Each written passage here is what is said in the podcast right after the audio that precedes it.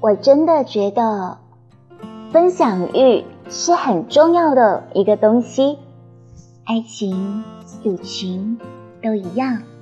如果两个人对彼此都没有话想说，没有事情想分享，这段感情也就是要结束了。